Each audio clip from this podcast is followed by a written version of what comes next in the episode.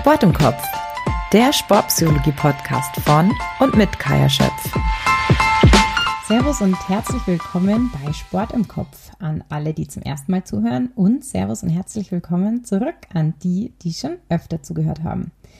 Ja, heute gibt es eine Zwischenfolge, weil ich ein sehr flexibler Mensch bin und natürlich die Chance ergreifen möchte, wenn es zu einem spontanen Gespräch kommen kann. Jetzt war ich letztes Wochenende in Livigno zum Pässe-Strampeln und natürlich Pizza essen. Und wer sich ein bisschen auskennt, weiß, dass in Livigno sehr viele Athleten, gerade aus dem Ausdauersport, dort Höhentrainingslager machen. Und so kam es, dass ich einen dieser Sportler getroffen habe und er mir versprochen hat, bei diesem Podcast mitzumachen. Jetzt sitzt er immer noch in Livigno vor einer wunderbaren Bergkulisse im Höhentrainingslager und ich bin zurück in Garmisch. Die meisten, die sich im Wintersport ein bisschen auskennen, werden ihn vermutlich kennen, denn er war Skibergsteiger. Sein letzter größter Erfolg war Vize, Vize-Weltmeistertitel im Vertical 2021, also gar noch nicht so lange her. Und jetzt darf er sich seit bald drei Jahren Radprofi nennen. In diesem Sinne, Servus und herzlich willkommen, Anton Palzer. Servus Kaya, grüß dich. Grüß dich. Doni, du bist ja gerade im Höhentrainingslager. Für alle, die sich mit sowas so gar nicht auskennen, was macht man da und für was ist es genau? Naja, im Endeffekt ist der Sinn und Zweck von einem Höhentrainingslager, dass man leistungsfähiger wird. Mhm. Ähm, das Ganze ist ziemlich zeitintensiv. Also man soll halt im Idealfall schon ähm, drei Wochen einplanen, was gar nicht so einfach ist. Ähm, dass man die Zeit findet, gerade als ähm, Berufsradfahrer, weil ja der Rennkalender ziemlich voll ist mit Rennen. Ähm, aber ich habe jetzt einfach nur mal ein Zeitfenster gefunden und ja, wollte es nutzen, ähm, dass ich mich einfach nur mal für die letzten Rennen äh, vorbereite. Ähm, habe meine Freundin, die Sonja, dabei, was mich wahnsinnig freut, ähm, weil ja, der soziale Aspekt mit der Freundin kommt eigentlich übers Jahr immer, immer zu kurz. Ähm, und die Sonja ist jetzt gerade fertig geworden äh, mit der Physiotherapie-Schule und ähm, hat jetzt auch Zeit gehabt. Und dann haben wir überlegt, was wir machen. Und im Endeffekt haben wir ein bisschen Wetterbericht geschaut und haben draufgekommen, dass in Livigno das Wetter super ist. Jetzt einfach mal für einen langen Zeitraum und dann haben wir gesagt, okay, wir fahren jetzt einmal dreieinhalb Wochen Livigno, eine Win-Win-Situation für mich, äh, Zeit mit der Freundin verbringen und gleichzeitig einen qualitativen Trainingsblock ähm, ja, oberspulen. Das glaube ich. Wie viele Tage seht ihr euch denn im Jahr? Oh, ähm, ja. Das wären so, weiß nicht, 60 Tage sein, ungefähr. Ja, nur dass die Zuhörer mal ein bisschen eine Vorstellung davon äh, bekommen, wie denn so das soziale Leben oder Beziehungsleben eines Berufsradfahrers aussieht. Denn so viel ist es gar nicht und deswegen umso schöner, dass ihr jetzt ein bisschen Dolce Vita in Italien genießen könnt. Toni, jetzt habe ich dich ja zu Beginn eigentlich gar nicht gefragt, wie es dir denn dort geht, weil ich glaube, es spielt ja eine relativ wichtige Rolle, wie es einem so geht in einem Höhentrainingslager wahnsinnig gut. Ähm, für mich ist das äh, wirklich Highlife. Mhm. Äh, ich habe das damals als Skibergsteiger schon zelebriert, ähm, als Höhentraining. Ich war halt damals auf die umliegenden Gletscher unterwegs, habe auch äh, Reisen nach Cervinia zum Beispiel unternommen für, fürs Höhentraining, einfach einmal andere Gegenden sehen. Ähm, und das ist jetzt mein zweites Höhentraining. Das erste war im Ötztal äh, in Hochgurgel. Auch ein drei Wochen Block, oder? War auch ein drei Wochen Block, genau. Ähm, und, und genau, da blieb ich auf, da wäre ich richtig stark am Radl. Ähm, da läuft bei mir auch das Gewichtmanagement richtig, richtig gut, was extrem wichtig ist als, als Radfahrer. Und ähm, ja, für mich ist das einfach so ein bisschen ein Alm-Feeling. Man steht in der Früh auf, man schaut aus dem Fenster und man ist, halt, ist mitten in der Bergwelt. Ähm, wir schlafen da jetzt in, in Livigno am, am, in, ja, am Tripalli heroben äh, auf 2200 Meter. Äh, und für mich ist das richtig cool, wenn die, die Waldgrenze unter deinem Schlafplatz ist. Ähm, ja, da bin ich einfach der Bergmensch ja. und das, das taugt mir, das, das gefällt mir richtig gut. Der einzige Unterschied zur Ramsau, oder? Ja. bin ja in der Ramsau im, im Hochschwarzeck äh, groß geworden, habe da 27 Jahre leben dürfen, äh, bis ich dann ausgezogen bin daheim. Ähm, aber ja, war auf 1100 Meter, aber da war halt die Waldgrenze schon noch ein bisschen höher. Trotzdem das gelobte Land. Toni, jetzt kommen wir schon langsam in Richtung Mindset, Thema Sportpsychologie. Deswegen auch vorher nochmal meine Frage, wie es dir denn in Livigno im Höhentrainingslager geht. Denn ich predige es immer ganz vielen meiner Athleten, dass es eben wichtig ist, ähm, auf den Wohlfühlfaktor zu achten. Und da geht es nicht darum, dass wir von einer Wellness-Oase sprechen, aber davon, dass man sich an dem Ort, wo man trainieren muss, wo man ja auch Leistungen auf extrem hohem Niveau zeigen muss, sich auch wohlfühlt. Was für eine Rolle spielt dieser ähm, Wohlfühlfaktor für dich? Also denkst du, dass deine Trainingsqualität davon äh, beeinflussbar ist? Äh, na, absolut. Ähm, ich bin schon der Meinung, wenn, wenn das Mindset passt und wenn, wenn der Kopf frei ist, ist, ähm, ist man viel leistungsfähiger. Ja. Ähm, und im Endeffekt in einem Höhentraining ist man ja an einem Ort, wo man sein mag. Also mhm. gerade jetzt ich als Bergmensch äh, verbringe lange Zeit in die Berge. Ähm, dann kommt es nur dazu, dass meine Freundin dabei ist. Ähm, was ja auch immer ein Riesenthema ist. Man ist extrem viel unterwegs und man, also ich habe schon oft einmal ein schlechtes Gewissen. Ähm, ich, ich reise durch die Welt, ich lebe irgendwo meinen Traum als ähm, Berufsradfahrer und habe das aber im Hinterkopf, dass meine Freundin daheim ist, dass ich die nie mitnehmen kann und ja. so ist natürlich ein Trainingsblock, wo, wo jetzt meine Freundin dabei ist, natürlich ideal. Ähm, da habe ich die Menschen, den was ich am liebsten mag, an meiner Seite ähm, und habe ganz, ganz wenig ähm, Stressfaktoren, äh, was ja. ich daheim hab, schon habe. Ähm, ich tue das auch immer ganz offen kommunizieren an mein Management, ähm, ja, auch ans Team, dass ich im Höhentraining bin, dass die ganz genau wissen, okay, jetzt die nächsten drei Wochen brauchen wir jetzt eigentlich vom Toni gar nichts äh, äh, mengen, gell, weil, es, weil er halt jetzt einfach nicht daheim ist und auch gar nicht die Mittel hat, dass er manche Sachen machen kann. Ich habe zum Beispiel nicht meinen eigenen Computer, den nehme ich gar nicht mit. Klar, ich tue schon einmal meine äh, meine E-Mails checken und so und äh, tue vielleicht, ähm, weiß ich nicht, einmal in der Woche mit meiner Managerin, mit der Sophie telefonieren ähm, bin ich wahnsinnig froh, dass ich die habe und die einfach mal einen, Rücken frei hält.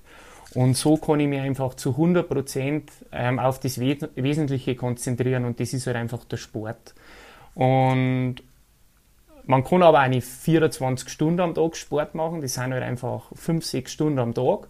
Und die restliche Zeit ist halt dann einfach eine Qualitätszeit mit meiner Freundin. Da am Ruhetag gehe ich gerne am Berg mit ihr, da sitze ich mich gar nicht aufs Radl, was auch für mich mental extrem wichtig ist, dass ich einfach ein bisschen einen Abstand habe dann zu dem Sportgerät, ja. wo ich einfach brutal viel Zeit verbringe.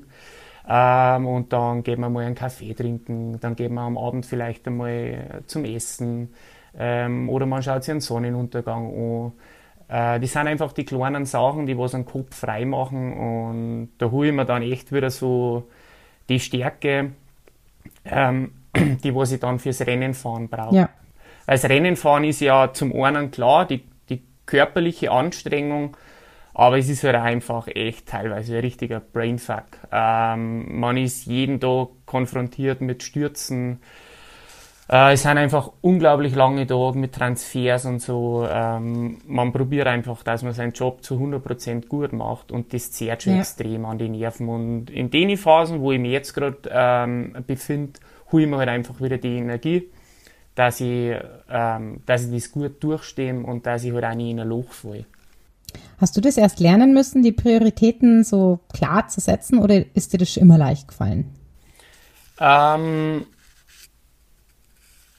äh, Jein, würde ich jetzt sagen. Ich habe schon auch Phasen gehabt, wo ich wahrscheinlich nie so auf meinen Körper gehört habe, wo ich zu viel wollte, ähm, wo ich einfach zu viele Menschen was Gutes tun wollte. Ähm, da war ich im Höhentraining oder im Trainingslager, dann wollte ich das noch machen, dann wollte ich das noch machen. Ähm, und dann habe ich aber auch ganz schnell gemerkt, dass ich ähm, ja, extrem anfällig geworden bin auf Krankheiten. Einfach, ja, ähm, das ist ja auch das Gute, wenn man irgendwo im Trainingslager ist, so schön wie es ist, wenn man einen Freundeskreis hat, Ähm, aber Freundschaften kehren ja gepflegt und ich bin auch ein riesen Fan davon, dass man seine Freundschaften pflegt. Aber es ist natürlich auch Stress und gerade wenn man, ja, wenn man viel trainiert, äh, muss man auch viel auf den Schlaf achten und die Sachen und wenn halt dann auf die Nacht um 8 Uhr ein Freund oder ein Spezi vor der Haustür steht, äh, weil der noch reden mag oder weil der einfach Zeit verbringen mag mit einem, dann ist das halt auch wieder so, ja, dann kommt man halt nie um halbe zehn ins Bett, dann kommt man vielleicht erst um zwölf ins Bett und das zehrt halt dann ja. einfach. Und so habe ich dann schon für mich herausgefunden, dass ich einfach viel auf mich auch schauen muss. Ähm, ja, und ich glaube, ich bin da jetzt mittlerweile eigentlich auf einem ganz guten Weg. Ähm, ich glaube, es zeigt es auch, weil ich jetzt einfach schon seit ähm, über zehn Jahren ähm, vom Sport leben darf. Ähm, die Betonung liegt auf darf, weil es, glaube ich, nicht selbstverständlich ja. ist. Und ich genieße die Zeit. Ähm, ja. Jetzt hattest du ja mit dem Skibergsteigen schon eine relativ harte Sportart, also würde ich zumindest so beschreiben. Ich betreibe es ja nur amateurhaft. Aber von dem, was ich so zuschauen konnte, mal auf einem Weltcup, gerade so individuell zum Beispiel, finde ich schon relativ anspruchsvoll. Würdest du sagen, der Wechsel war von einer harten Sportart zu einer noch härteren? Also wenn wir natürlich von Weltspitze-Niveau sprechen, weil du ja jetzt auch bei einem World Tour Team, also dem einzigen World Tour Team in Deutschland, bei Bora Hans Kroh unterschrieben hast. Ja, wie würdest du den Wechsel beschreiben? Äh, ja, also ich, die Frage kriege ich relativ oft. Ähm, klar, der Radsport ist natürlich äh, weit größer wie das Skibergsteigen, ähm, basiert natürlich auf der ganzen Welt. Das Skibergsteigen ist schon irgendwo limitiert auf die Alpen oder auf die Regionen, wo es einen Schnee gibt und wo, wo, ja, wo Rennen gemacht werden. Ähm, aber ich sage halt aber, es ist immer das, was man halt gelernt hat. Ähm, ja. Wenn ich jetzt einen Radlprofi äh, zum Beispiel zur Pyramenta schicke, zum Viertagesrennen in die französischen Alpen, der wird sagen, das war wahrscheinlich das Härteste, was ich jemals gemacht habe. Den äh, Satz, Toni, den Satz kenne ich irgendwo her. Vuelta ja. 2021. 20? 21, 21, oder? ja. Oder? Die, die Wortwahl war, glaube ich, das härteste, was du je gemacht hast. Erste Grand Tour, Vuelta a España. Absolut, nach, nach fünf Monaten Radsporterfahrung einmal eine Grand Tour fahren, 21 Ja, Renntage. Gratulation, gell? Ja, das war, das war schon irgendwo eine Grenzerfahrung für mich. Kalte Wasser geschmissen, ja. Absolut, absolut. Ich äh, habe auch danach extrem zum Zweifeln angefangen. Ähm, ich, ich kann mich da gut erinnern, ich bin da daheim geguckt und dann haben wir einen Kaffee getrunken, und meine Freundin, und dann habe ich so zu Sonja gesagt, ähm, Maus, ehrlich gesagt, ich weiß gar nicht, ob ich das weitermachen mag ähm, das mit dem Radlfahren. Weil das war einfach so, so ein Tritt in den Arsch für mich, ähm, wenn du 21 Tage nur herbrennt wärst, in Stürze involviert bist, nur Schmerzen hast, ähm, da macht es irgendwann dann einfach keinen Spaß mehr. Und, und drei Wochen wären halt einfach unglaublich lang. Wenn du halt jeden Tag 180, 200 Kilometer Radlrennen fährst bei 40 Grad. Ähm, aber weil es halt nicht gelernt gehabt habe. Ich bin im Jahr 21, im April 21 mein erstes Radlrennen gefahren. Und klar, ich bin schon einmal einen Glocknerkönig gefahren oder das Kitzbühler Horn Bergrennen, aber die sind halt Bergrennen und mittlerweile weiß ich halt, das hat halt nichts mit dem Radsport zu tun. Gell. Also es soll jetzt überhaupt nicht, ähm, das darf man jetzt glaube ich nicht falsch verstehen an die Leute, die was da teilnehmen. Das ist ein, das sind richtig gute Rennen und da werden auch herausragende Leistungen vollbracht, aber Radsport ist viel mehr wie irgendwie stupide schnell am Berg aufgefahren. Ähm, ja, und zu dem Thema zurück mit dem Vergleich vom Skibergsteigen zum, zum Radsport. Ähm, es ist halt einfach, bin ich fest davon überzeugt, was man halt gelernt hat. Ähm, und ja, mittlerweile, glaube ich, bin ich ziemlich gut in die, in, in die Welt des Radsports eingerutscht und habe mich, hab mich wohl gefunden und äh, bin auch extrem glücklich und auch stolz, dass ich weitergemacht habe und nie aufgegeben habe nach dem ersten Jahr, ähm, weil man muss auch einfach an den Prozess glauben. Ähm, man, man, es sind immer so, äh, so ein Sportlerleben oder gerade wenn man irgendwie, glaube ich, einen Wechsel macht, ist das schon so ein bisschen eine Achterbahn. Es sind einmal gute Tage dabei und es sind einmal schlechte Tage dabei und am, am Anfang haben halt wahrscheinlich mehr schlechte Tage dabei und ähm, das war bei mir in der Leistungsentwicklung so. Ich war zum Beispiel, wo ich, Radl, äh, wo ich Skibergsteiger war, leistungsfähiger am Radl, wie ich dann Radlprofi war. Ähm, aber ich bin halt davor 6.000, 7.000 Kilometer Radl gefahren, weil ich ziemlich viel gelaufen bin und halt auch ähm, andere Sachen gemacht habe, einfach für die Vorbereitung für den Winter. Und dann auf einmal bin ich 25.000, 30.000 Kilometer Radl gefahren. Im Jahr dann, oder? Im Jahr, so pro dann, Jahr. Ja. ja, ja. Also ich kann mich erinnern, 21 bin ich dann 27.000 Kilometer Radl gefahren. Und das ist natürlich schon ein heftiger Sprung. Und den Reiz muss der Körper erst einmal aushalten. Und da, halt, da ist man halt dann einmal erst einmal nicht mehr so leistungsfähig.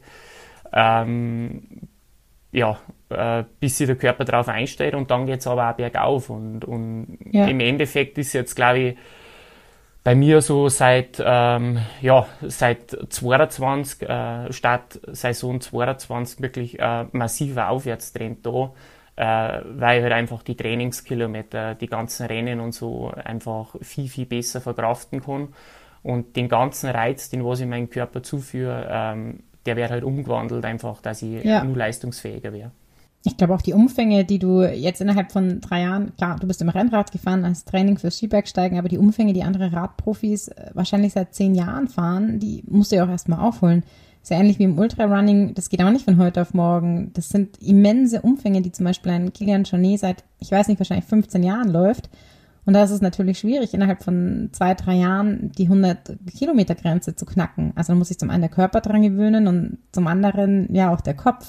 Und ich kann mir vorstellen, dass du aus dem Skibergsteigen sicherlich viel mitnehmen konntest. Also Thema Disziplin, Thema durchzuhalten, alles Dinge, die du gelernt hast. Aber jetzt hast du es ja gerade schon angesprochen. Man hat ja jetzt auch mit anderen Sachen und Aspekten zu tun. Ich glaube, jeder, der Radrennen schaut, ähm, hat das schon mal beobachtet in so einem Peloton, was da abgeht. Also für mich ist das der absolute Wahnsinn. Allein die Vorstellung ähm, finde ich für mich ganz schwierig. Ich tue mir ja schon schwer im 1 zu 1 Windschatten fahren kriege ich mental schon auf die Vollkrise. Spielt hier das Thema Angst, also auch vor Stürzen, wie du es gerade schon angesprochen hast, eine Rolle? Und ähm, wie gewöhnt man sich daran? Weil wie viele Leute in so, sind in so einem Peloton 80 oder, oder 103, zwischen 80 und 140? Ja, und die halt dann mit 60, 70, 80 oder mehr kmh bergab dann. Das ja, es, es kommt auf die Rennen mhm. drauf an, ähm, aber es kann schon sein, dass man bis zu 180 äh, Leute im Peloton hat und jeder meint natürlich, er ist der beste Radlfahrer und er muss als Erster in den Kreisverkehr rein oder als Erster in den Berg rein und von dem her ist das ziemlich stressig in so einem, in so einem Fight, äh, was man im Fernsehen teilweise gar nicht so sieht ähm, mhm. Und am Anfang war das für mich schon extrem speziell, wie du schon gesagt hast, wenn man mit 60, 70 km/h, äh, Puls 190 ähm, im mhm. Berg rein mag und als Erster im Berg rein mag, äh, weil man ja weiß, dass das Ganze im Endeffekt wie, ein, wie ein Ziermusi ist, ähm, der was, mhm. wird einmal hinten zusammenbremst und die anderen fahren aber schon ja. vorn voll. Äh, ist, das grenzt ans Unmögliche, dass man da wieder zurückkommt. Ähm, Im Endeffekt äh, muss man einfach Rennen fahren. Äh, man muss sie man muss sie 60, 70, 80 Mal im Jahr, ähm, das sind unsere Renntage, was wir fahren, einfach ähm, da auseinandersetzen ähm, in dem Fight. Und dann, dann fühlt man sich ja irgendwann einmal wohl beziehungsweise wohler. Mhm. Äh, ich darf jetzt nie so. Ja, man hat ein bisschen so das Gefühl, dann das kontrollieren zu können, oder? Also ich meine, ich hätte da voll Panik vor Kontrollverlusten. Ich glaube, das ist sowas, ähm, dass man irgendwann das Gefühl entwickelt, dass man auch nicht jedes Mal stürzt und man vielleicht auch so seine Position findet, weil ich glaube, da herrscht ja auch so eine Art Hierarchie absolut, im Peloton, Absolut. Oder? ist natürlich für mich war der Einstieg natürlich mit einem World Tour Team wesentlich einfacher, wie wenn man jetzt sagt, man fährt ähm, in einer unteren äh, Klasse, ähm, weil natürlich, ja. wie du schon sagst, ähm, der Hierarchie in so einem Feld ist und und die World Tour Teams haben natürlich einen, einen höheren Stellenwert wie jetzt äh, ein Kontinentalteam oder so.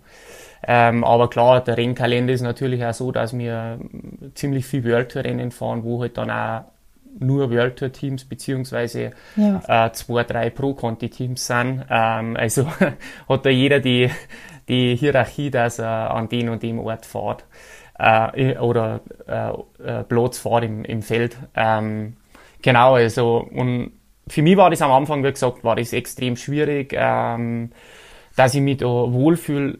Zum einen weil ich Angst gehabt habe zum Stürzen, weil mir bewusst war, okay, ich muss maximal vier Rennen fahren, ähm, dass ich in die ganze Welt des Radsports reinkomme und mir war bewusst, okay, wenn ich einen Sturz habe und mich schwer verletzt, dann kann ich keine Rennen fahren, dann dauert einfach der Prozess viel, viel länger, dass ich da reinkomme.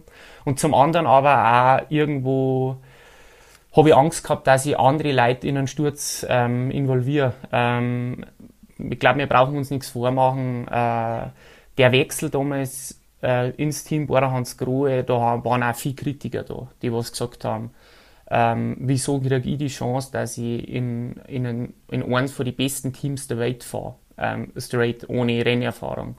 Und ja. ich habe halt einfach Schiss gehabt, okay, ich habe keine Radsporterfahrung, dass ich andere, ähm, andere Radprofis irgendwo in einen Crash involviere, weil ich das und das probiere in dem Feld, obwohl ich es gar nicht kann. Und ja.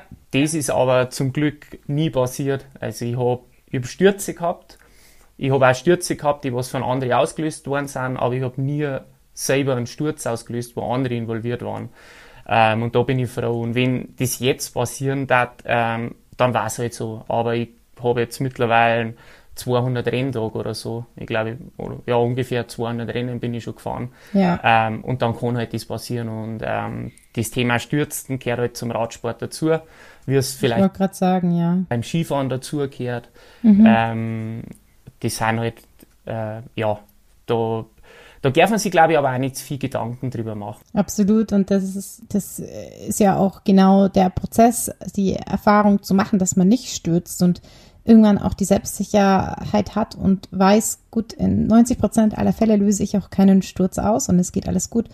Und mit diesem Selbstvertrauen ähm, fährt man ja auch wieder sicherer letzten Endes. Und ja, wie du sagst, wir haben ja auch im Leben immer 5% Restrisiko, die wir tragen müssen, die wir einfach nicht kontrollieren können. Aber die Erfahrung macht es eben aus. Absolut. Und es ist auch so, ähm, das hört sich jetzt vielleicht ein bisschen schräg an. Ich habe relativ viel Trainingsstürze, aber weil ich halt ganz oft ähm, ziemlich am Limit bergauf fahre. Alleine? Ja, ja, allein. Und dann, dann, äh, dann rutscht man halt das Vorderradl weg, weil es halt einfach, ja. einfach schnell ist.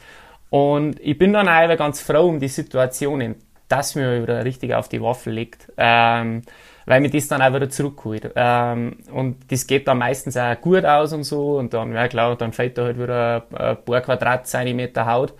Ähm, oder die tut da ganz gestell wieder eine Woche weh, aber dann weißt du halt auch wieder, eh, okay, äh, du gehst halt vielleicht doch nicht so hart ähm, bergab fahren ähm, und musst deinen Kopfschuh auch wieder einschalten. Ja. Ähm, und, und, und dann geht's wieder ein paar Monate gut, bis ich wieder irgendwie einen, einen Blackout ja. habe und dann steht's mir halt wieder auf.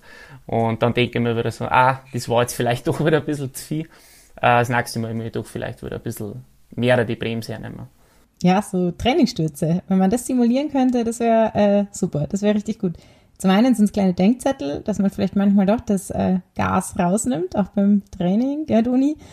Und äh, zum anderen ähm, macht man aber auch die Erfahrung, dass wenn man stürzt, nicht immer gleich das Worst-Case-Szenario eintritt. Und ich finde, das ist auch ähm, ja extrem wichtig, auch wenn man es natürlich vermeiden möchte, weil gerade so Wunden, Schürfwunden ähm, natürlich auch wieder enorm viel Energie für den Körper, für die Haut bedeuten, zu regenerieren, dass sie wieder zusammenwachsen, dass man dann wieder normal ohne Schmerzen auch trainieren kann und so weiter. Aber trotzdem für den Kopf, so hart es klingt, ist so ein Sturz hier und da mal ganz gut, dass man ähm, ja auch die Erfahrung gemacht hat, dass nicht immer gleich viel mehr passiert.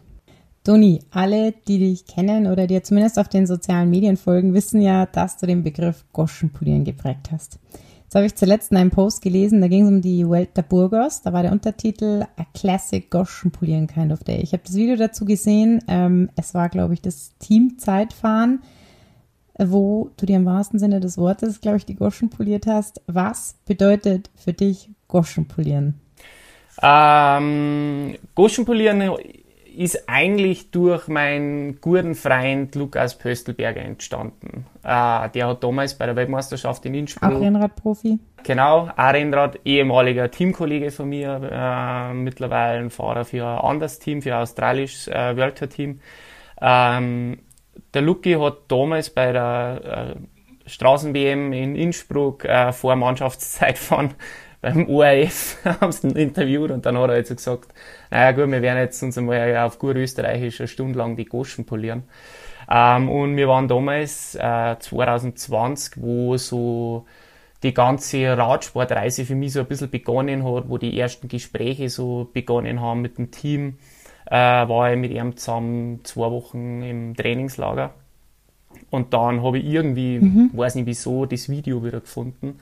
Und dann war das bei uns so ein bisschen der Running Gag. Immer vor den Intervalle haben wir uns gesagt, so, jetzt, jetzt tun wir richtig die Goschen polieren. Ähm, und seitdem haben wir das in unserem Wortschatz ziemlich viel im Gebrauch. Und es ist aber viel Leid verstehen das, glaube ich, falsch, dass man. Vielleicht müssen wir es auch noch ganz kurz übersetzen. Also, du sagst gerade aus dem tiefösterreichischen oder bayerischen. Wie würdest du es denn ins Hochdeutsche übersetzen? Ähm, es ist mega schwer zum Übersetzen, weil Goschen polieren ja. war ja jetzt eigentlich, dass ich Ohren in die, ins Gesicht hau, oder? Ähm, ja. Und das ist es aber gar nicht. Ähm, also das hat nichts mit, mit Schmerz oder mit, äh, mit, mit Weh dort zum tun, ähm, das Goschen polieren. Das Goschen polieren ist für uns bloß so der Ausdruck ähm, für das Leben, was wir machen. Ähm, dass wir richtig, richtig viel investieren in in unseren Körper und in, in, unser, äh, in unser Leistungsvermögen und über die Art und Weise, wie wir es machen, für unsere Zukunft. Ähm, mhm. Und ähm, also Goschenpolieren ist auch überhaupt gar nicht so äh, zum Übertragen auf, ähm, auf irgendwie auf einen Leistungsgrad oder so. Also das geht jetzt gar nicht darum, dass, dass man der Beste ist. Es ist wirklich auf das abgestimmt, was eine Person oder ein Mensch für sich selber leisten kann. Einfach, dass er 100% in dem gibt, was er gerade macht. Und bei uns ist das halt der Radsport oder der Sport generell. Ja. Und ähm, genau. Heißt im Klartext dann äh, eine Lebenseinstellung mit viel Verzicht und Disziplin, oder? Genau, genau. Äh, Dis Disziplin, ähm, das ist, glaube ich, das richtige Wort. Ähm, das ist auch gar nicht so die, die Motivation, weil es war gelungen, wenn wir jeden Tag motiviert waren fürs Training oder fürs Rennen fahren, ähm, da ist die Disziplin viel, viel wichtiger. Ähm, es ist unsere mhm. Arbeit und wenn es halt jetzt einmal einfach, keine Ahnung, 5 Grad hat und Ring hat, dann braucht man die Disziplin, dass man sein Training trotzdem durchzieht. Oder wie beim Giro d'Italia heuer, wo man 16 Tage im Ring fährt. Da ist die Motivation so weit unten. Also da, wenn man irgendwann der Zeit hätte, dass er nur motiviert ist zum Rennen fahren, hätte ich gesagt, hey, den Scheiß kannst du selber halten. Gell? Das ist einfach nur gelogen.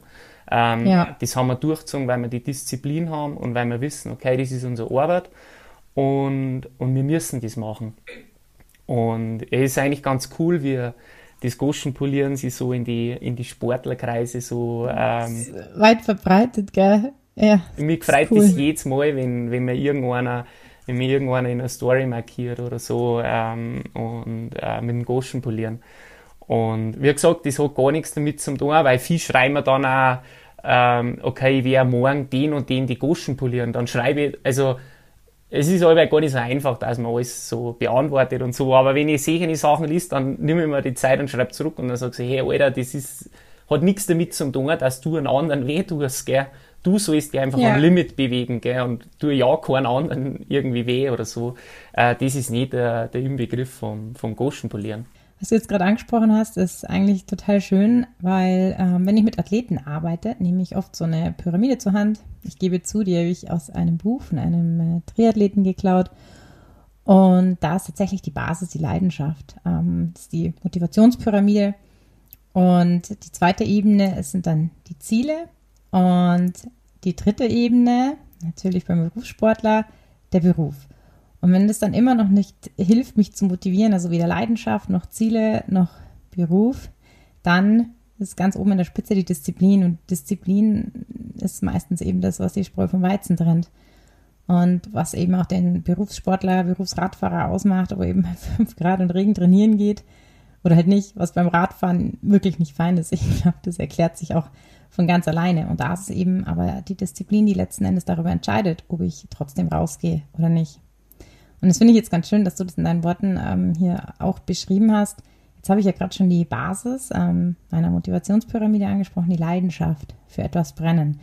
Toni, was für eine Rolle spielt es bei dir für etwas Brennen? Vielleicht auch ganz speziell in deiner Sportart. Absolut, absolut. Ähm, ich glaube, nur wenn man für was brennt und wenn auch wirklich äh, zu 100% die Leidenschaft dahinter ist, ähm, kann man langfristig erfolgreich sein und, ähm, und auch glücklich sein. Ich glaube, wenn das dann, wenn man dann das bloß nur macht, weil es dein Beruf ist oder weil man es machen muss, dann kommt man auch nicht mehr weit. Und für mich war ja das auch äh, der Grund, warum ich den Wechsel angestrebt habe ähm, zum, zum Radsport. Ähm, das Skibergsteigen war mein Leben über, über, über so viele Jahre. Ähm, bist ja damit aufgewachsen, oder? Also dein Papa war ja auch erfolgreicher Skibergsteiger. Das äh, prägt dich ja sicher sehr. Ich bin in einem kleinen Skigebiet aufgewachsen. Wir haben sechs Monate Winter gehabt. Für mich war das Skibergsteigen mein Leben. Ähm, und bis zu einem gewissen Punkt, wo ich dann gemerkt habe, okay, ich war dann acht Jahre schon Profi, also ich habe acht Jahre mit dem Skibergsteigen mein Geld verdient, bis zu einem gewissen Punkt, wo ich dann gemerkt habe, okay, jetzt ist eigentlich nur noch mein Beruf. Und ja. klar, ich, ich, ich, ich liebe die Berge und den Sport immer noch. Und das habe ich damals auch beim Skibergsteigen gemacht. Aber ich habe halt einfach gemerkt, okay, das Rennen fahren und so, das ist jetzt einfach bloß nur Beruf für mich. Und es war ein bisschen schräg, weil ich war ja eigentlich bis zum Schluss ähm, ziemlich erfolgreich. Ich bin mit meinem, mein, mein letztes Rennen bin ich nur Vize-Weltmeister geworden. Und, ähm, und ich bin aber so gleichgültig geworden. Also für mich war es mhm. egal, ob ich jetzt einen Weltcup gewonnen habe oder ob ich Vierter geworden bin, weil ich mir so denkt habe, na gut, jetzt mal so auf die wirtschaftliche Ebene übertragen, ändert sich jetzt nicht viel. Na gut, kriege ich vielleicht ein bisschen mhm. mehr Preisgeld oder ein bisschen mehr äh, Boni von meinen Sponsoren, aber im Endeffekt bei, bei der Lebensart, was ich habe, ändert sich jetzt für mich nichts. Und, und, und da war der Punkt. Weil du eher ein bescheidener Mensch bist, oder? Mm, ja, mein, mir geht es halt gut mit, mit, mit kleinen ja. Sachen oder so. Gell? Ich habe nicht einmal ein eigenes Auto. Gell? Äh, ja. Wo auch sagen, Alter, du, du bist World Tour Profi, kauf dir ein gescheites Auto. Also, nein, ich brauche eigentlich gar kein Auto. Gell? Du bist ja Berufsradfahrer, da langt ja das Radl, oder? Ich habe zwei, zwei gesunde Füße und einen Haufen Radl daheim stehen. Nein, aber ist so für mich, ähm, ich tue mich halt über das jetzt zum Beispiel nie irgendwie glücklicher machen. Und, und das war halt damals so der Punkt, wo ich gesagt habe, okay, ich brauche eine Veränderung in meinem Leben, dass ich wieder langfristig glücklich wäre. Und, und dann habe ich mir Gedanken gemacht, was ich machen kann. Okay, Sport ist, ist schon. Sport war bis zu einem gewissen Zeitpunkt eigentlich alles für mich.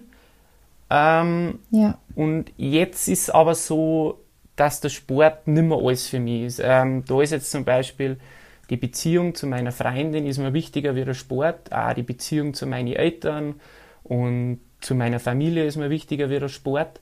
Aber der Sport deckt halt schon einen großen Teil von meinem Leben ab. Und von dem her ist es natürlich schon wichtig, dass ich auch auf dem Bezug dann auch glücklich bin.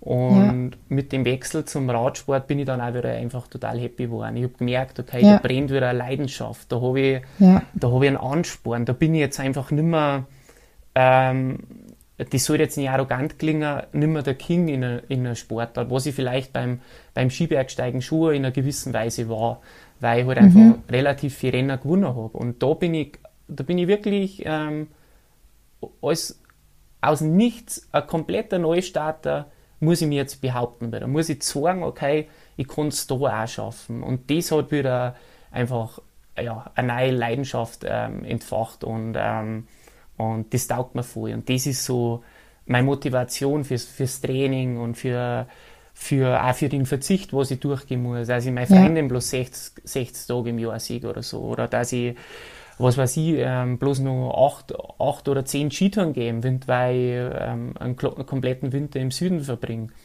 Ähm, ja. und, und, und das ist also was, der, der Sport ist ja extrem vergänglich. Und jetzt bin ich 30 Jahre alt. Und ich sage mal, wenn ich das vielleicht nur sechs, acht Jahre machen kann, auf, auf dem Niveau, dann, dann war es ja gut gegangen. Und dann habe ich aber alle nur 50 Jahre zum Leben. Also Stimmt, ist, eigentlich ja. eine, ist eigentlich eine kurze Zeit und das ist auch der Grund, warum ich so viel investiere und warum ich sage, ja, okay, ja. ich gehe ins Höhentraining oder ich gehe äh, dreimal im Jahr für drei Wochen nach Gran Canaria allein. Ähm, wo die einen sagen, hey, ist ja voll geil, weißt du, bist auf Gran Canaria. Und sage ich, du, wenn du mal neun Wochen im Jahr auf Gran Canaria bist, da so viele Möglichkeiten zum Radlfahren gibt es da auch nicht. Aber es ist halt für einen Radlprofi Stimmt, ja. der perfekte Ort zum in Form kommen und so. Ja, Und, ja. und ich sehe halt auch, dass das einfach auch der richtige Weg ist, weil anhand vom Beispiel Giro d'Italia, ähm, ich war zum Beispiel gar nicht im Line-Up, was die Leute gar nicht wissen. Ähm, im, Im Dezember im Teamcamp hat es geheißen, okay, Toni, für die haben wir heuer keine Gradtour, du wirst keine, keine drei Wochen Rundfahrt fahren. Und, und ich habe mir aber für mich selber fest vorgenommen, okay, ich fahre eine Gradtour. Und, und ich habe mich dann richtig hergerichtet und ich war richtig in Form und im Endeffekt habe ich mich halt dann über die Katalonien-Rundfahrt für, für das Line-Up nur qualifiziert, wo es mir sagt, okay, den Weg, was ich einschlage, ist der richtige Weg. Ja, es lohnt sich auch die Mühe und die Arbeit, ja. Voll. Und das ist auch das, ähm, wie gesagt, mittlerweile bin ich zehn Jahre Profisportler und wenn ich mit jungen Sportlern rede und so, dann sage ich ihnen immer, hey, Männer, dort investieren, dort richtig investieren. Geht's, Ja. geht's auf die Gletscher, geht's ins Höhentraining. Ähm, das ist so eine kurze Zeit. Gerade wenn ich an, äh, die Möglichkeit habe und dass ich unter und, äh, einen Behördenplatz habe, bei der Polizei oder bei der Bundeswehr, und dass ich einfach für den Sport komplett freigestellt bin, halt nutzt die Zeit, wirklich. Ja, Ich kenne so viele Sportler, die was frühzeitig aufhören haben müssen, obwohl sie es gar nicht wollen haben, aber weil sie halt einfach nicht mehr die Möglichkeit gehabt haben. Und, Ja. Und dann fragst du mal so einen, was der anders da gemacht hätte. Und der zu 100% kommt zurück, ah, hätte ich doch vielleicht doch noch mehr investiert, hätte ich das noch gemacht oder hätte ich das noch gemacht. Und Ja. von dem her, die Zeit als Profisportler, wenn du das machen magst, das ist ein Riesengeschenk. Ähm, Ja. Und ich verstehe auch nicht die Leute und die Sportler, die was vor der Kamera jammern, dass es ihnen so schlecht geht und so, weil im, der erste Punkt ist, jeder hat sich selber dafür entschieden, dass er einen Profisport nachgehen mag. Eine Frage, die ich Athleten und Athletinnen ganz oft stelle, also wenn gejammert wird. Jammern ist natürlich immer so ein bisschen so ein schwieriger Begriff, aber wenn mal so ein Tief da ist, dann äh, ja die Frage zu stellen, ähm, zwingt dich denn jemand dazu oder ist das eine, war das eine freiwillige Entscheidung? Und meistens klar, es ist natürlich eine freiwillige Entscheidung gewesen. Genau, es ist die freie Entscheidung und von dem her braucht man keiner irgendwie vorsudern, dass es nicht läuft oder so, weil dann muss ich mich halt hinhucken, mir Gedanken machen, warum läuft es nicht. Und dann kann ich Ja. meine, meine, meine Drehschrauben kann ich ein bisschen verändern und vielleicht einen anderen Weg einschlagen und dann läuft es vielleicht besser. Und ähm, wie gesagt, und ich tue mir da relativ leicht, weil ich bin ja nie nach der Schule direkt im Profisport eingestiegen. Meine Eltern war es damals wichtig und mir war es auch extrem wichtig, dass ich was lerne, weil, wie gesagt, ich kenne Ja. ganz, ganz viele Sportler, die was halt dann frühzeitig aufhören haben müssen und die was halt dann mit 24 vielleicht nur mehr Ausbildung anfangen oder dann zum Studieren anfangen oder so. Und das wollte ich halt einfach nicht für mich haben, weil ich klar, ich war mit 16 schon ziemlich gut und war auch deutscher Meister schon ähm, bei den Herren damals, wo man vielleicht schon den Weg sehen hat können, dass, dass ich vom Profisport leben kann. Aber es war ja nicht sicher, weil dann hast du noch keine Verletzung gehabt, ähm, dann war es vielleicht gesundheitlich noch nicht angeschlagen, dann weißt du ja gar nicht, wie es die körperlich entwickelt, es kommt dann noch eine Steigerung oder war das vielleicht schon der Zenit.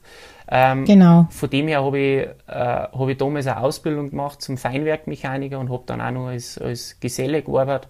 Und ich weiß das, was das heißt, dass man 40 Stunden in, in der Werkstatt steht und arbeitet und nachher dann einen Sport nachgehen muss. Und von dem her bin ich, auch wenn das bloß vier Jahre waren, aber die Zeit, die hat mich so geprägt, weil das einfach so eine intensive Zeit war. Ich habe da, Ja, und auch die Zeit mal außerhalb der Profisportler-Bubble. Ich glaube, man kann ja manchmal schon von der Bubble sprechen, mal kennenzulernen. Also, was es auch bedeutet für jemanden, der jeden Tag mindestens acht Stunden hart arbeitet. Und ich glaube, das ist auf jeden Fall eine, eine super Basis, ähm, wenn man das mal erlebt hat, oder?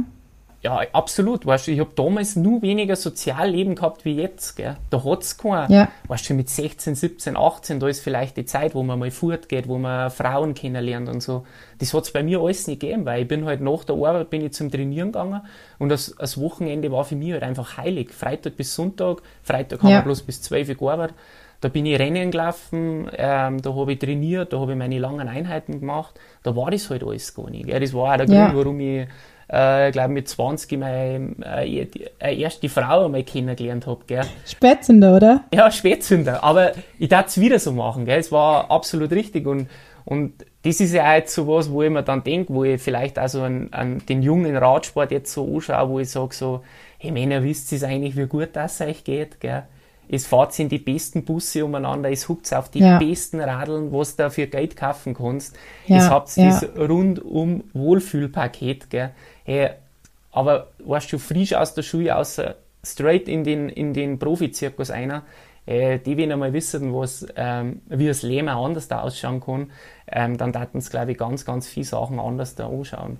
Ja, was du jetzt gerade angesprochen hast, ist, dass du eben sehr, sehr viel gelernt hast aus diesen, ich sage jetzt mal, Lebenserfahrungen, auch abseits vom Sport, die ähm, einem oft sehr viel, wenn nicht sogar mehr als die Sporterfahrungen helfen können, mit Herausforderungen umzugehen oder auch äh, Zweifel besser zu bewältigen. Also man eben lernt, dass man sich Dinge erarbeiten muss, dass es meistens ein äh, Prozess ist.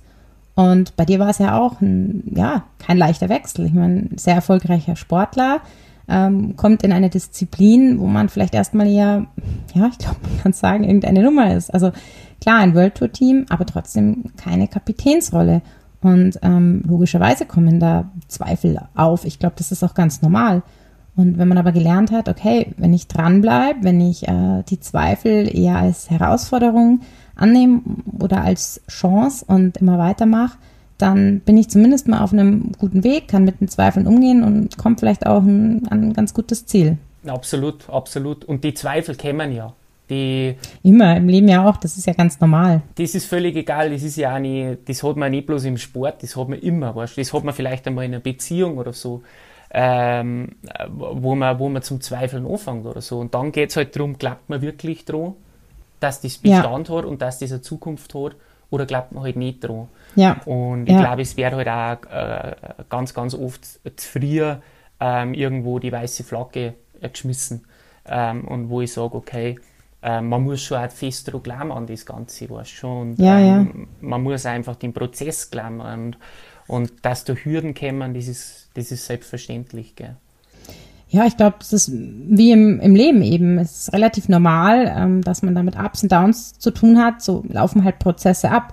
Und trotzdem ist es ja immer eine Entwicklung, egal in, in welche Richtung dann auch. Toni, jetzt haben wir heute sehr viel über Werte gesprochen. Wir haben das Wort Goschenpionieren nochmal erklärt an all die Zuhörer und äh, klargestellt, dass es nicht darum geht, jemand anderen eine aufzustreichen, sondern dass es eher eine Lebenseinstellung ist. Und da wir jetzt ja so langsam Richtung Abschluss kommen, Toni, was würdest du sagen, ähm, welche Werte oder Lebenseinstellungen dir besonders in der Bubble Radsport helfen, mit dem vielen Druck umzugehen, mit Angstsituationen? Also welche Werte spielen da für dich persönlich eine Rolle? Ähm, ich, ich glaube, an, an erster Stelle steht bei mir schon Dankbarkeit. Ähm, dankbar für das, ähm, wo, was man kriegt. Und äh, zum Beispiel eine riesen Dankbarkeit an meine Eltern, wie sie es damals mit mir und mit meinem Bruder gemacht haben, dass ich in die Welt des Sports reinkomme. Ähm, ohne Leistungsdruck, ähm, wo immer die Freude am Tor und ähm, das Erlebnis an erster Stelle gestanden ist. Oder jetzt ähm, am, am Hand vom Beispiel Radsport, Dankbarkeit an den ganzen Staff, die was sich echt einen Arsch aufarbeiten, dass uns gut geht. Äh, Dankbarkeit an das Team, ähm, dass ich, dass ich den Traum Radsport nachgehen darf. Ähm, Dankbarkeit an meine Freundin und an meinen ganzen Freundeskreis, dass die das verstehen, dass ich so viel unterwegs bin und ähm, vielleicht nicht zu der Hochzeit gehen kann oder nicht zu der Taufe gehen kann, Ja, ähm, weil, glaube ich, nichts selbstverständlich ist. Ähm, und ähm, also ich für mich selber habe halt einfach viel Glück gehabt äh, mit den Menschen, die was ich kennengelernt habe und in den Kreise, wo ich groß geworden bin. Ähm, und ich bin auch fest davon überzeugt, wenn ich, wenn ich zum Beispiel die Eltern nicht gehabt hätte, war ich wahrscheinlich auch nicht den Weg eingeschlagen, den wo ich, ähm, wo ich jetzt gehe. Und von dem her ist das schon so was, okay, das hält meinen Rücken extrem frei und im Endeffekt liegt es dann an mir, was ich da draus mache. Und ähm, mit der Einstellung, glaube ich, gehe ich eigentlich ganz gut durchs Leben. Ähm, und ja, ich schaue halt auch immer, dass ich irgendwo die Menschen dann auch was zurückgeben kann, auch wenn es oft einmal schwer ist. Ähm, und es ist echt strange, weil ähm, oft oft, wenn es mir richtig, richtig gut geht, wo einfach alles perfekt läuft, äh, wo ich beim Rennen fahren bin und es läuft gut, oder wenn ich im Trainingslager bin und es läuft gut, habe ich ganz, ganz oft ein schlechtes Gewissen an die Menschen, wo ich weiß, okay, die halten mir eigentlich einen Rücken frei, gell? und die machen das eigentlich alles möglich. Und das ist, äh, glaube ich, sowas, ähm, ich weiß jetzt nicht, ob das gerade bei mir so ist, ähm, das ist oft eine, eine, eine schräge Situation. Ähm, und, und dann probiere ich halt dann einfach, okay, wenn wieder die, die Möglichkeit da ist, dass ich einfach wieder was zurückgebe, ähm, dass die auch merken, okay, äh, dass, ja. dass die wissen, okay, für den Toni ist das einfach nie selbstverständlich, das, das Leben, was er führen darf. Ja. Und genau. Ja, schöne Worte zum Abschluss, würde ich sagen. Und ich glaube, Dankbarkeit und Wertschätzung, dazu braucht es oft gar nicht so viel, ähm, außer dass man vielleicht einfach mal jemanden anruft und Danke sagt, danke, dass du da warst. Einfach so Kleinigkeiten. Und ja, für den Leistungssport glaube ich, dass nicht immer nur Disziplin und Härte braucht, sondern dass gerade Werte wie Dankbarkeit, Bodenständigkeit, Demut, Wertschätzung eben enorm wichtig sind und einem auch in, in sehr vielen Momenten auch sehr helfen können. Im Endeffekt geht es darum, glaube ich, dass man eine gute Zeit hat eine gute ja. Zeit. Nie unbedingt eine lange Zeit in, in dem, was man tut. Es, ich mag, ich habe mir fest vorgenommen, wenn ich irgendwann dann einmal mit dem Profisport fertig bin, was gleichzeitig nicht heißt, dass ich mit dem Sport aufhöre, weil Sport einfach echt viel von meinem Leben abdeckt und mir das einfach wahnsinnig viel Freude macht, dass man sich jeden Tag irgendwie ausbelastet und dass man ja äh, einen gesunden ähm, Lebensstil hat und so. Ähm, aber dass ich einfach dann, wenn ich sage, okay, jetzt bin ich fertig, jetzt muss ich nicht mehr Rennen fahren, jetzt tue ich es, weil ich es einfach gern tue, dass ja. ich zurückschauen kann auf, keine Ahnung, zehn, ja gut, wenn ich jetzt aufhören, waren es zehn Jahre, wenn, wenn ich in acht Jahren aufhöre, dass ich sage, okay, die 18 Jahre, da habe ich eine richtig gute Zeit gehabt. Wo ich sage, das war nicht ausgeschmissen, das war nicht eine vergeudete Zeit, ich habe es bloß gemacht, weil es mein Beruf war, sondern weil ich einfach eine schöne und gute Zeit habe, wo ich auch später, wenn ich 80 bin, gern zurückschaue. Ich finde, das ist eh generell so ein, so ein Ziel, dass man irgendwann mal sagen kann, wenn man zum Beispiel 80 ist und äh, ja, zurückschaut und sagt, hey, das war eine richtig gute Zeit und das waren äh, sehr, sehr gute Erfahrungen. Das ist auch eigentlich eine ganz gute Übung, um Prioritäten zu setzen. So das Spielchen, ähm, ja, was würde ich mit 80 sagen, ähm, was mir jetzt wichtig wäre? Und das sollte man natürlich jetzt tun. Ja, dass du mit dem äh, Sport aufhörst, das wage ich mal ganz stark zu bezweifeln, denn ja, egal welcher Sport, du bist ja super vielseitig, egal ob es jetzt Laufen ist, Radeln, ja, Alpinismus, kletterst ja auch sehr gut oder Skibergsteigen. Ich glaube, dass du dem Sport definitiv immer treu bleiben wirst. Toni, wir kommen langsam zum Ende. Hast du heute noch irgendein Training auf dem Plan oder ist heute Ruhetag? Ich habe heute Ruhetag. Auch schön, dann hast du ja Zeit, heute mit deiner Freundin auf den Berg zu gehen. Wir gehen heute Berg, genau. Ja, Doni, vielen herzlichen Dank für deine Zeit, hier so spontan beim Sport im Kopf Podcast mitzumachen. Ich wünsche dir noch ein saustarkes Höhentrainingslager in Livigno. Ähm, Dolce Vita nicht vergessen, aber da bin ich mir sicher, dass ihr es euch äh, gut gehen lasst. Ja, liebe Zuhörer, vielen Dank fürs Zuhören und wenn ihr keine Folge verpassen wollt, dürft ihr natürlich gerne dem Sport im Kopf Podcast folgen und wenn es euch gefallen hat, dürft ihr natürlich auch gerne ein Sternchen hinterlassen. In diesem Sinne, danke fürs Zuhören und lieber Doni, danke und bis bald. Servus. Danke Kaya, wir sehen uns.